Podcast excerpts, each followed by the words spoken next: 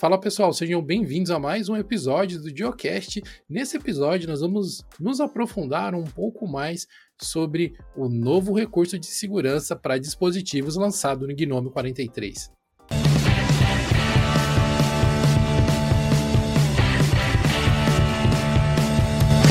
Você sabia que a GTC 22 é a maior conferência de computação gráfica do mundo?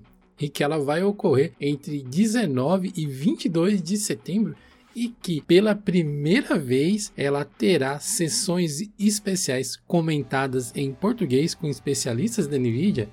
Se você não é fluente em inglês e quer ficar por dentro das últimas inovações sobre deep learning, inteligência artificial, realidade virtual, computação em nuvens e muitos outros assuntos que quem ama tecnologia não pode deixar passar de jeito nenhum.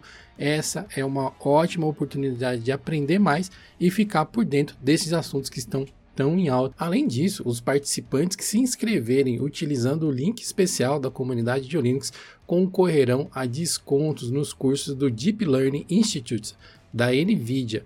Cara, o GTC é uma excelente oportunidade para aprender mais sobre tecnologia e se atualizar sobre as novidades do mercado. Venha participar conosco. Basta acessar o link que está na descrição desse episódio.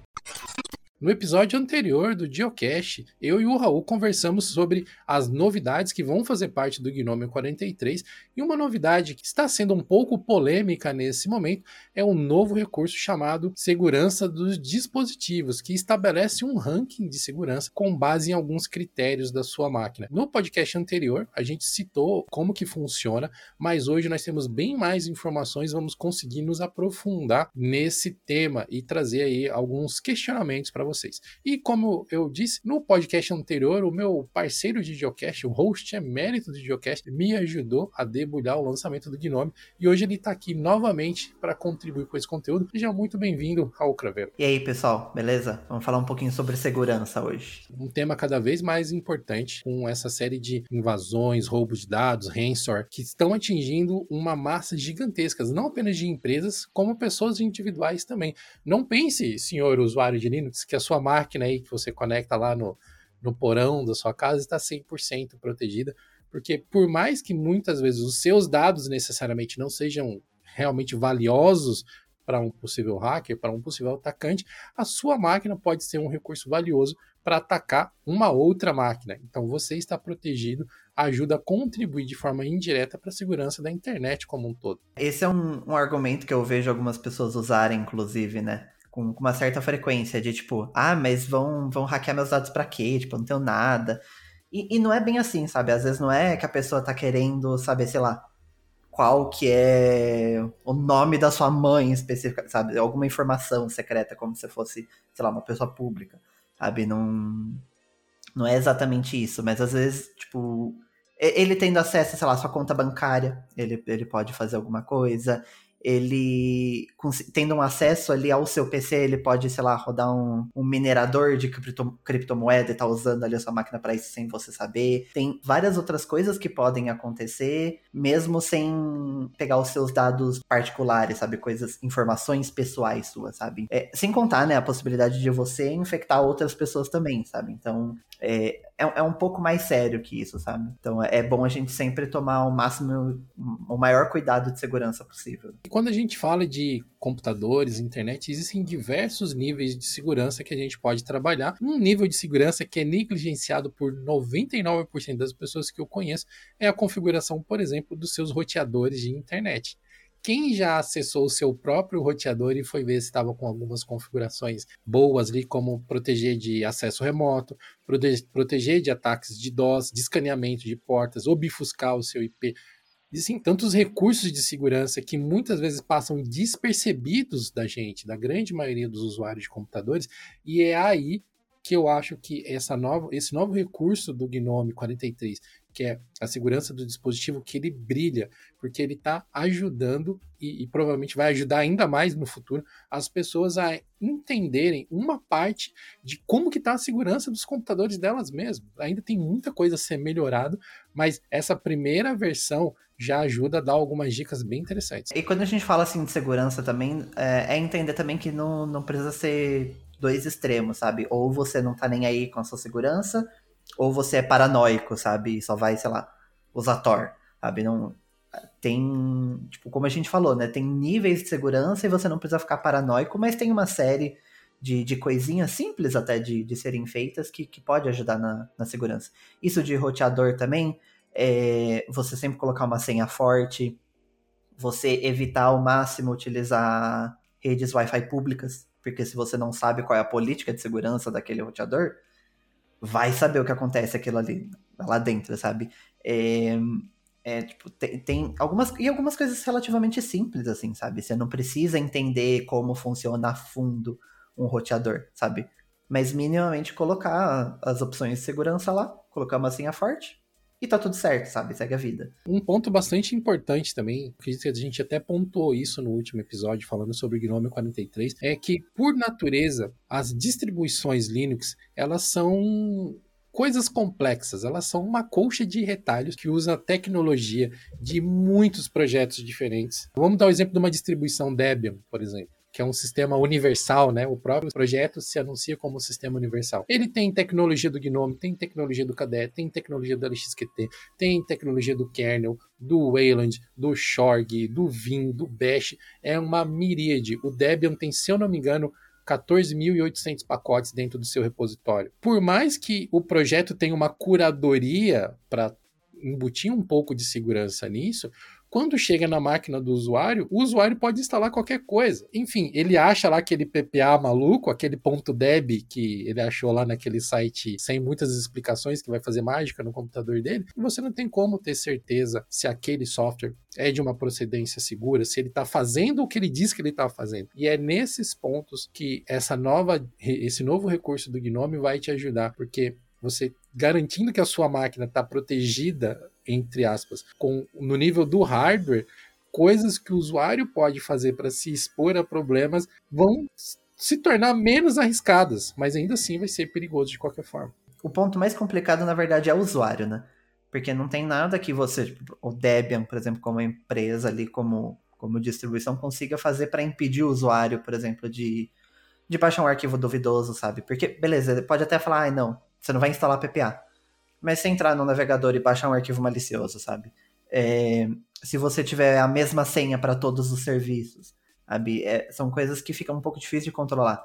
Mas a gente está aqui sempre para reforçar, sabe? Tipo, todas todos os seus serviços com senhas completamente diferentes, se possível. E aí, tipo, como é difícil, né, decorar, porque a gente tem, tipo, centenas de logins, utiliza um gerenciador de senhas. E aí, esse gerenciador de senha tem uma senha complexa também, porque também nada adianta você ter um gerenciador de senhas, todas são diferentes. E aí a senha do, da sua conta do gerenciador é tipo um 234, sabe? Aí meio, meio que acaba com o propósito, sabe? A, aquela dica básica também, se você não sabe a procedência daquele arquivo, você não confia naquele site, não confia naquela empresa, não baixa, sabe? Não, não, há, não vai entrar lá no site, tipo, esse arquivo é confiável.zip.net e vai acreditar, sabe? É, tem, tem, tem esse, esses detalhes, sabe? Mas aqui nesse caso do Gnome também tem essas, essas questões de hardware e, e, configurações do sistema também, que são mais camadas de segurança, né? Porque nunca é, é uma coisa só, né? São várias camadas que, que vão protegendo de várias coisas diferentes, né? Entrando um pouco mais nos detalhes aqui do novo recurso do Gnome, ele basicamente estabelece três níveis de proteção pro hardware é, esses níveis de proteção eles acabam entrando um pouco nas configurações do sistema operacional. Então eu vou citar aqui conforme está na versão que está disponível hoje no Fedora 37, que é uma das distros que está com a integração do GNOME já mais avançada.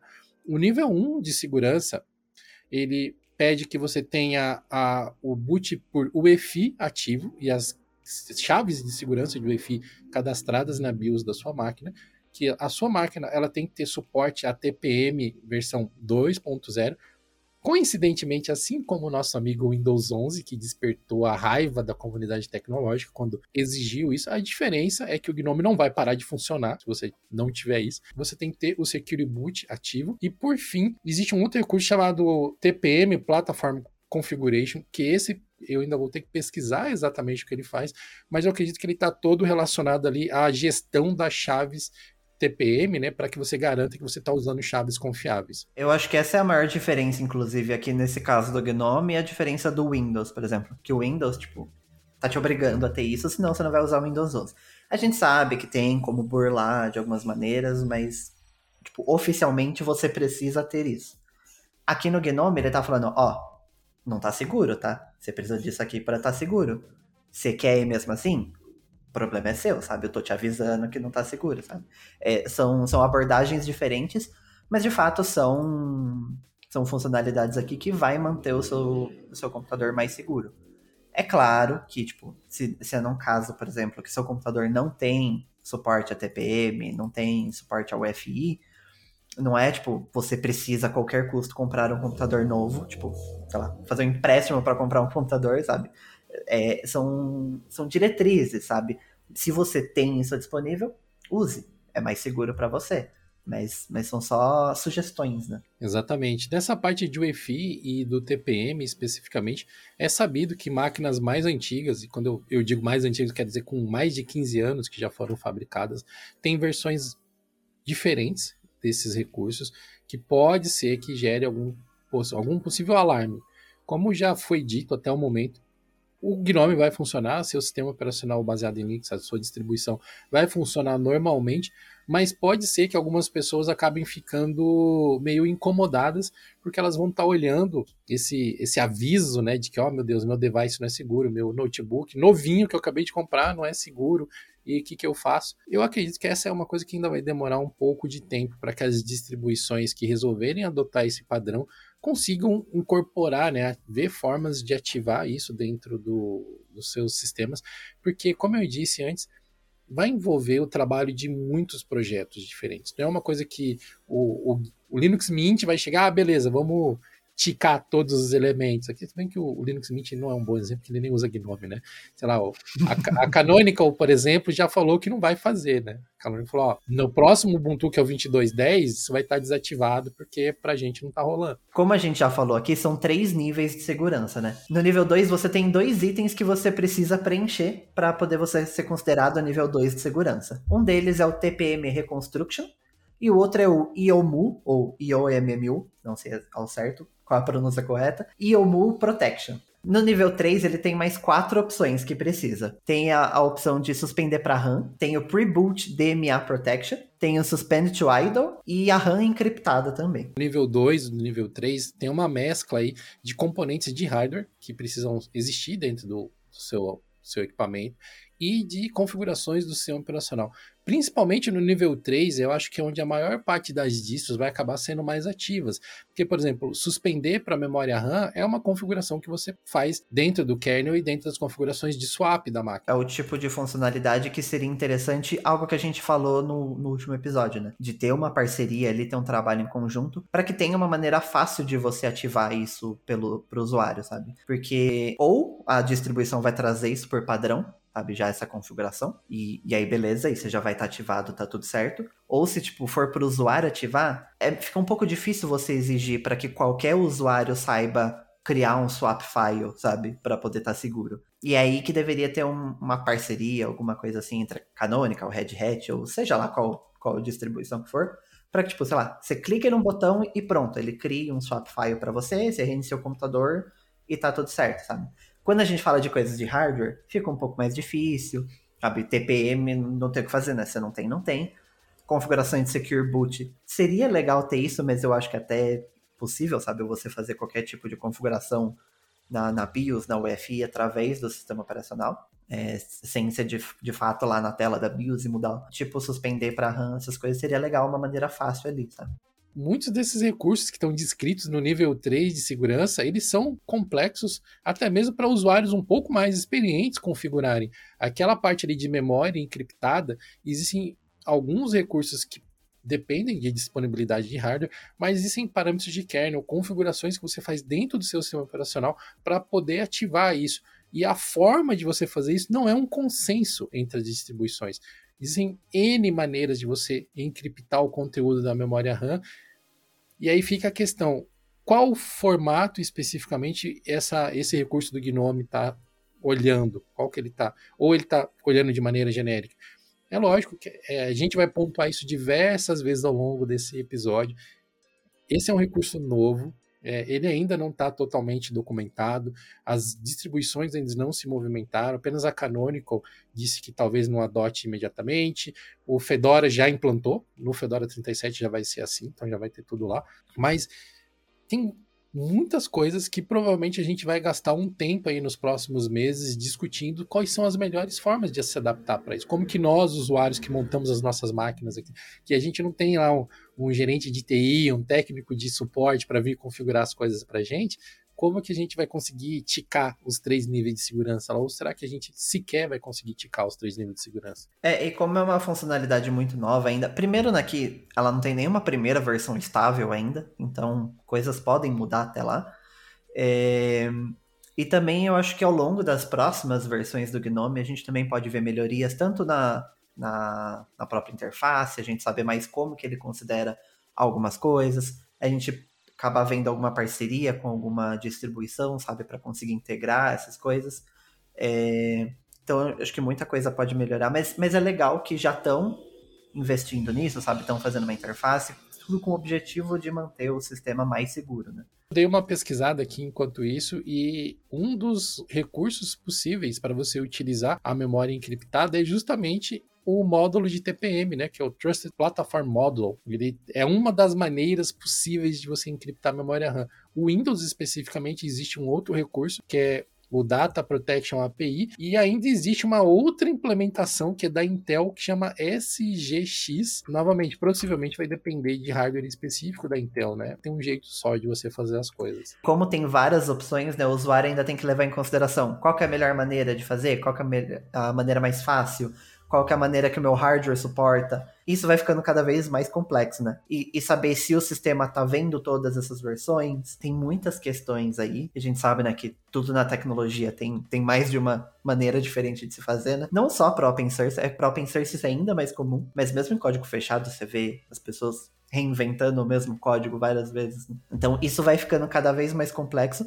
mas ao que me parece, se você tiver o TPM 2.0, você já tá meio caminho andado ali, porque muita coisa ali depende dele ou consegue fazer com ele, né? Então talvez isso seja um ponto a, a se prestar atenção, sabe? Tipo, se for comprar um próximo hardware, que tenha suporte para o TPM, sabe? Porque você vai conseguir usar o Windows se você quiser, você vai conseguir atingir todos esses níveis de segurança, você vai garantir que seu computador tá, tá tudo certinho. É um ponto a se considerar, sabe? Muitas vezes a gente vê usuários de Linux caçoando, né? De, ah, antivírus para quê? Linux não pega vírus. Ah, para que que eu vou ativar Firewall? Mas caro mancebo, você que está com esse pensamento na cabeça, lembre que existem falhas que estão relacionadas ao hardware, como o Hatbleed, por exemplo, e diversas outras falhas que não dependem do seu sistema operacional. Desde que o seu sistema operacional seja identificado com aquela falha, independente de qual seja, seja Linux, Windows, macOS, e aquele hardware esteja vulnerável, você está suscetível, sim, a se tornar uma vítima dessa falha. Tem que ser levado tudo isso em consideração, né? Porque do mesmo jeito que a gente falou que tipo, o usuário é sempre uma fonte ali de, de questão de segurança, porque ele pode acabar baixando alguma coisa que não devia. O outro lado também pode ser, né? Porque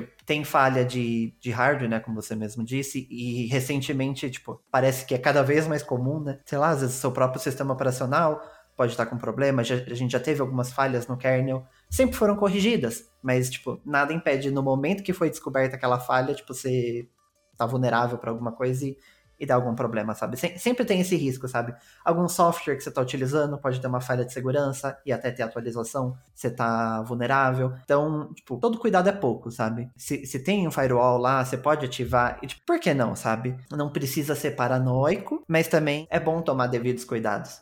Porque nem, nem tudo depende só do usuário. Tem um outro artigo que a gente publicou no blog alguns dias atrás também, que fala sobre três tecnologias que as distribuições Linux podiam adotar para ajudar a melhorar a integridade do sistema como um todo. Esse artigo ele foi escrito antes de, de, a gente ter essas informações sobre o novo recurso do Gnome segurança do dispositivo, mas nesse artigo a gente já deu algumas dicas de coisas que poderiam fazer parte são tecnologias que já existem, já estão disponíveis e que hoje depende que a gente ative manualmente, mas que elas poderiam sim já vir pré-ativadas, indícios que tem uma grande entrada no público, porque isso com certeza iria ajudar a melhorar a segurança do usuário, a preservar os dados dos usuários. Um exemplo é a adoção de formatos de sistemas de arquivos mais robustos, como o BTRFS, por exemplo, que vão diminuir quase a zero o risco de você perder dados. Se você usar lá as, as funções de snapshots e, e, fazer cópia dos seus dados, por exemplo, no macOS a gente tem o Time Machine, né, que é uma forma de você preservar o, seu sistema e recuperá-lo muito facilmente. Você já precisou utilizar o Time Machine alguma vez, Raul? Na real, eu, eu, nunca precisei utilizar o Time Machine, mas eu sei que ele, tipo, ele é bem poderoso, sabe? Ele é integrado com o sistema, então, tipo, é bem fácil utilizar, você consegue voltar versões do aplicativo, você consegue plugar, por exemplo, um SSD externo e, tipo, cada vez que você plugar, ele já faz todo um backup da sua máquina automático. Você consegue configurar NAS, por exemplo, se você quiser fazer esses snapshots, assim, tipo, automatizados, sei lá, todo dia, por exemplo. Então, ele, ele é bem poderoso e é legal que tá integrado, ele é fácil de utilizar, você não precisa, tipo, ficar usando terminal nem nada. Então, tipo, qualquer usuário do mais legal, mais avançado, consegue utilizar. Mas particularmente eu nunca precisei utilizar ele. Cara, graças a Deus você nunca precisou. Nas distribuições Linux, eu acho que uma das que oferece essa, esse recurso de maneira mais simples é o Linux Mint, que o Time Shift faz parte, né, que é o nosso equivalente aí do Time Machine, faz parte da distribuição já há muito tempo. Ele está integrado ali com, os, com as ferramentas de atualização. Então, sempre que você atualiza o sistema, automaticamente você já faz uma cópia de segurança. Mas infelizmente esse não é um comportamento que a gente vê repetido por aí, né? Na maior parte das outras situações, a distro até tem a ferramenta, o time shift existe, mas depende do usuário ativar. Eu nunca vi ser sugerido para o usuário, tirando o Linux Mint, falar: ó, existe essa ferramenta aqui que é importante para você preservar seus dados, vai lá e configura. Eu acho que poderão ter mais alternativas, inclusive, ao, ao time shift, que se integre melhor nas outras interfaces também, né? Porque o time shift ele faz muito sentido dentro da interface Cinnamon, mas nas outras interfaces talvez não fique tão legal. Por exemplo, tipo, no Gnome seria interessante, sei lá, dentro das configurações, ter algo similar ao Time Shift. Eu sei que é bem complexo de fazer isso, tal, às vezes nem vale a pena a própria interface assumir essa bronca, mas seria algo legal de ser visto. E, e o, o, Time Shift em, em, particular, eu acho ele muito legal, porque ele é muito poderoso, e, mas ele é muito fácil de utilizar. Tirando as diferenças óbvias de interface né, entre ele e o Time Machine da Apple, eu acho que eles têm muitas similaridades ali, né? Tipo, ele tá integrado na interface, ele é fácil de achar, ele é fácil de ser utilizado, ele é fácil de entender até, sabe? Claro que tem algum, alguns termos ali um pouco mais complexos, mas ainda assim, tipo, vem com explicação do que é cada coisa e é muito simples, sabe? Se você precisa daquilo, ele tá ali, você consegue fazer um snapshot tranquilamente, sabe? De, de fato, deveriam ter mais distribuições é, apresentando isso para os usuários, sabe? E complementando e fi finalizando, na verdade, né, esse artigo, um firewall nativo e configurações fáceis para você poder acessar a VPN da sua preferência. A gente sabe que VPN Existem um monte de soluções no mercado, algumas que são baseadas em software livre, ferramentas proprietárias e tal, mas geralmente a maioria das interfaces é bastante complexo você configurar uma VPN. E o Firewall também não é nem um pouco intuitivo. Né? Existe aquela ferramenta lá, o GUFW, que vem instalado por padrão no Ubuntu, mas que ele vem desabilitado. Então, existe o Firewall, mas novamente, não tem lugar nenhum que fala isso para você, a menos que você fique fuçando. O sistema operacional não te fala. Olha, talvez fosse interessante que você ativasse isso aqui. Pode te ajudar, pode salvar a sua vida. Tô te falando, me escuta. Titio Ubuntu tá falando. Apesar disso, eu realmente acredito que, que as distribuições deveriam incentivar mais isso.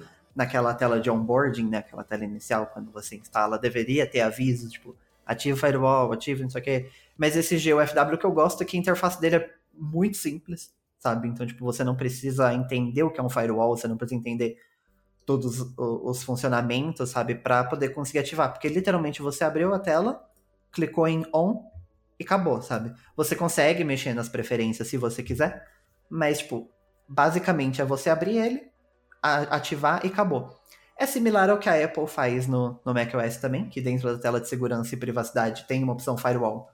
E é literalmente o botão ativar o firewall e acabou. Sabe, você tem opções se você quiser ver um pouco mais, mas é, é literalmente isso, clicar um botão Mas até a Apple não não divulga tanto isso, tipo, de você ativar o firewall. Você faz isso se você quiser. Tem muita gente na internet que faz vídeo de dicas de o que fazer quando instalar o, Mac e vários deles falam, né, pra, pra ativar o firewall. Então, pelo menos a comunidade tá, tá divulgando isso, mas é, é outro caso também que deveria ter tipo, reforçando a mais isso, sabe, desde a instalação do sistema. Cara, a gente muitas vezes não considera a nossa máquina como parte de um todo, mas por exemplo, nós aqui, eu sou prestador de serviço, o Raul é prestador de serviço, nós trabalhamos remotamente. Né? Raramente a gente tem que ir em alguma empresa para prestar algum tipo de serviço.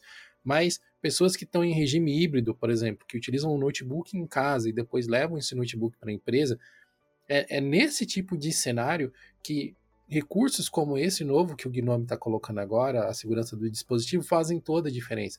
Porque em empresas pequenas, principalmente, que ainda não tem uma equipe de TI, uma estrutura para ficar validando política de segurança, muitas vezes você pode ter uma máquina comprometida que está na sua casa, que você configura ali de acordo com o que você acha que você tem que fazer, e você não percebe que você está comprometido. E aí, quando você leva o seu computador para dentro da empresa, você põe a rede toda da empresa em risco. Todos os equipamentos estão conectados naquela empresa, podem ficar suscetíveis a problemas. Novamente, é preciso muitas vezes pensar no contexto onde você utiliza o seu computador. Cara, a internet é um negócio que, em certo nível, ela conecta todos nós. Então você pode ser um vetor de ataques sem nem estar tá sabendo. É importante, né, pensar no, no coletivo. Pode não te infectar diretamente, mas você pode estar tá transmitindo, sabe, alguma coisa para um outro computador. Algumas coisas vão depender de que as empresas de software corram atrás do prejuízo. Por exemplo, o Secure Boot, que é uma das exigências para que você consiga esses selos de segurança, por assim dizer, né, do, do novo recurso do Gnome. É, cara, para quem tem máquina da Nvidia, esquece, você com uma GPU da Nvidia, você não consegue por padrão ativar esse recurso do Security Boot. E se você quiser utilizar, é um trampo desgraçado. Você tem que fazer um monte de checagens de drivers e verificações de chaves e você terá que fazer isso novamente toda vez que você atualizar o kernel. Essa questão da Nvidia, inclusive, é, é, é complicado, sabe? Gosto muito da Nvidia. A NVIDIA tem muita coisa legal. O NVENC é muito bom, o CUDA é muito bom. Mas, então, mas a NVIDIA também tem alguns probleminhas né, né, quando a gente fala de, de open source, mas aparentemente ela tá correndo atrás do prejuízo, né? Tinha toda essa questão da NVIDIA com Wayland e ela tá começando a suportar. Ainda não tá no ideal. Ela tá, tipo, no ritmo dela, sabe? Tipo, tô aqui de boa, vocês que lutem, tô aqui no meu ritmo. Mas ela tá caminhando, sabe? Pode ser que eventualmente a gente veja é, melhorias nisso.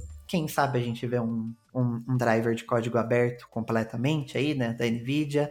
É, então, vamos esperar, sabe? Pode ser que, que eventualmente a gente consiga fazer tudo isso tranquilamente, ela não se torne tanto um, um problema. Esse é um dos pontos, né? Mas tem diversos outros softwares que têm problemas com o Secure Boot e enfim, as distros que se interessarem aí em, em abraçar isso, né, de ajudar os, os, clientes, os seus usuários a terem esses selos de segurança e, por consequência, estarem mais seguros efetivamente, né, porque ter todas essas configurações ativas e configuradas direitinho não é só cosmético, não é só para ter um, selinho ali e ficar passeando com isso na rua. Isso efetivamente vai ser um avanço na sua proteção e garantir que você esteja um pouco menos vulnerável, né? Porque, cara, são tantos tipos de ataques possíveis. A gente teria que viver numa gaiola de Faraday para estar tá protegido, talvez. É, não, é, é, é complicado e a gente vê cada vez mais ataques e ataques das mais diferentes maneiras possíveis, né? E é por isso que é importante tantas camadas de segurança, sabe? Segurança desde o hardware, desde o sistema operacional, você ter, ter uma camada de proteção ali, um firewall, você ter a camada de segurança do usuário, sabe? Porque a gente sabe que tem muito ataque de engenharia social, sabe? Tipo, você não, não adicionar suas informações num site duvidoso, você não utilizar dados que estão disponíveis publicamente, como uma senha, por exemplo. Sei lá, tipo, colocar o seu aniversário, o nome da sua mãe, sabe? Coisa que a pessoa facilmente encontra no Facebook, sabe? É, todas essas coisas juntas são importantes para que você esteja cada vez mais seguro. Mas a gente sabe que ainda assim não é 100%, porque sempre pode ter uma falha num código, uma falha, não sei o que. Ou você que, tipo, sei lá, acabou se confundindo e colocou sua senha num site que se achou que era oficial e descobriu que não era.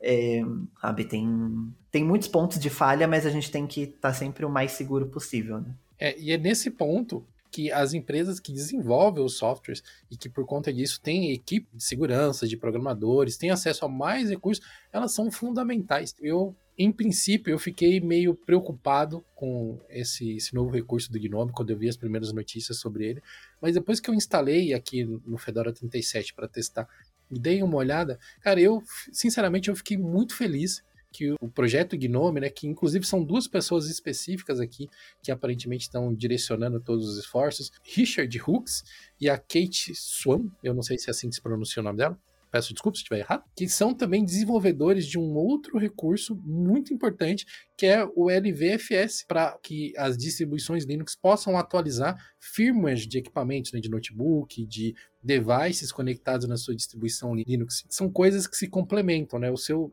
computador não apenas estar atualizado com a última versão do firmware, que é muito importante por causa de questões de segurança, mas também você saber se o seu hardware está ativado e configurado como deveria, né? Bom, é lógico que esse trabalho que esses dois desenvolvedores estão fazendo, a gente está vendo apenas a primeira versão deles. Ela nem foi lançada oficialmente ainda. O Gnome 43 só deve ser lançado em outubro desse ano. Então ainda pode ser que mudem algumas coisas. E de certa forma esse recurso do Gnome ele me lembra um pouco um recurso que existe no Windows 10 e existe no Windows 11 também que é o Windows Defender. O Windows Defender além de servir ali de guia de alguns recursos de hardware que você pode deixar ativos no seu computador, ele já faz todo um escaneamento de antivírus e de segurança também. E quem sabe essa não seja a evolução natural desse recurso no Gnome, né? que no futuro ele seja uma suíte de segurança integrada na interface, que seria muito bacana. Tirando o perigo dessa comparação aí, né? Eu acho que, que realmente é, é uma ideia legal, sabe? A gente ter todas essas, essas ferramentas de segurança integradas no sistema tipo, tanto na interface, mas a gente vê eventualmente as próprias distribuições integrando isso no back-end ali mesmo, né? Eu acho que quanto mais a gente tiver ferramentas de segurança para o usuário e que sejam acessíveis, sejam fáceis, e que o usuário não precise saber um que é o firewall para ir atrás de instalar um firewall, que ele não precisa ir atrás de qual é o melhor antivírus, se tiver tudo na mão dele ali e que funcione bem feito, sabe? Eu acho que é o ideal, sabe? Porque quanto mais seguro tiver, menor o risco, né? Obviamente. Então eu acho que, que tem muito potencial aí. Realmente, tipo, não, não tem nem a primeira versão estável ainda, então é difícil a gente falar se isso vai dar certo, se isso não vai dar certo, se isso é bom, se não é bom, sendo que nem foi colocado para jogo ainda, sabe? Mas eu acho que o potencial nessa ferramenta é muito grande. E eu espero, né, claro, ver uma evolução muito grande aí, a gente vê novas funcionalidades cada vez melhores. Né? Eu tenho muitas esperanças nisso também. Eu estou com o Fedora 37 aqui para instalar num disco secundário da minha máquina para que eu possa testar isso e ver como que vai impactar também, né? Se eu conseguir ativar todos esses recursos mesmo com a minha GPU Nvidia aqui, provavelmente é onde eu vou querer estar. Eu uso minha máquina para trabalhar, é, é, a fonte de, é a minha fonte de renda aqui. E eu não apenas tenho os meus dados nessa máquina, como os dados de clientes. Eu não quero estar exposto. Por mais que a possibilidade de eu ser o sorteado na loteria desgraçada de ser invadido seja pequena, se isso acontecer, não, não serei eu o único prejudicado. Então, quanto mais a gente puder evitar isso, melhor, né? É o tipo de coisa que não dá para ficar arriscando. E se, tipo, a solução for simples, por que não, sabe? Tipo, igual do firewall. Se é só ativar um botão, por que não? Sabe? Não, se não vai né, te, te impactar, não vai deixar a sua internet, sei lá, com 50% da velocidade, sabe? Não tem grandes problemas. Eu acho que é, que é tudo muito bem-vindo, né? Tem bastante variáveis nessa área de segurança que a gente pode explorar em outros episódios do Geocache também. Então, você que está nos escutando, você já testou esse recurso de segurança de dispositivos do Gnome? Você usa outras ferramentas para garantir que seu, seu dispositivo está seguro? Deixa aí nos comentários, vem ajudar a gente a, a expandir essa discussão e a distro que você utiliza, ela já se movimentou, ela já falou alguma coisa a respeito? comenta aí com a gente. Vamos, vamos levar essa discussão sobre segurança, que hoje em dia é mais importante do que nunca, para o máximo de pessoas que a gente puder. Sim. Bom, senhores, era isso que a gente gostaria de falar com vocês sobre os recursos de segurança que estão sendo trazidos no Gnome 43. Eu queria deixar aqui meu agradecimento ao Jorge Stravacas, que é um desenvolvedor do Gnome, que é membro da comunidade de Linux e tirou algumas dúvidas para a gente lá no nosso Discord dos membros. Você que é membro da comunidade de Linux, você tem acesso ao nosso Discord VIP, onde você pode interagir não apenas com a gente aqui, né? Eu, o Raul, o Dio, a Luan, Os redatores do blog também, mas com os outros membros da comunidade e trocar uma ideia num ambiente muito bacana, um ambiente super saudável, onde a gente está sempre discutindo tecnologias. Muito obrigado por acompanhar esse episódio até aqui. Lembre de compartilhar essa discussão com outras pessoas que podem se beneficiar também. E nós nos vemos no próximo episódio do Geocast. Valeu! Valeu, pessoal!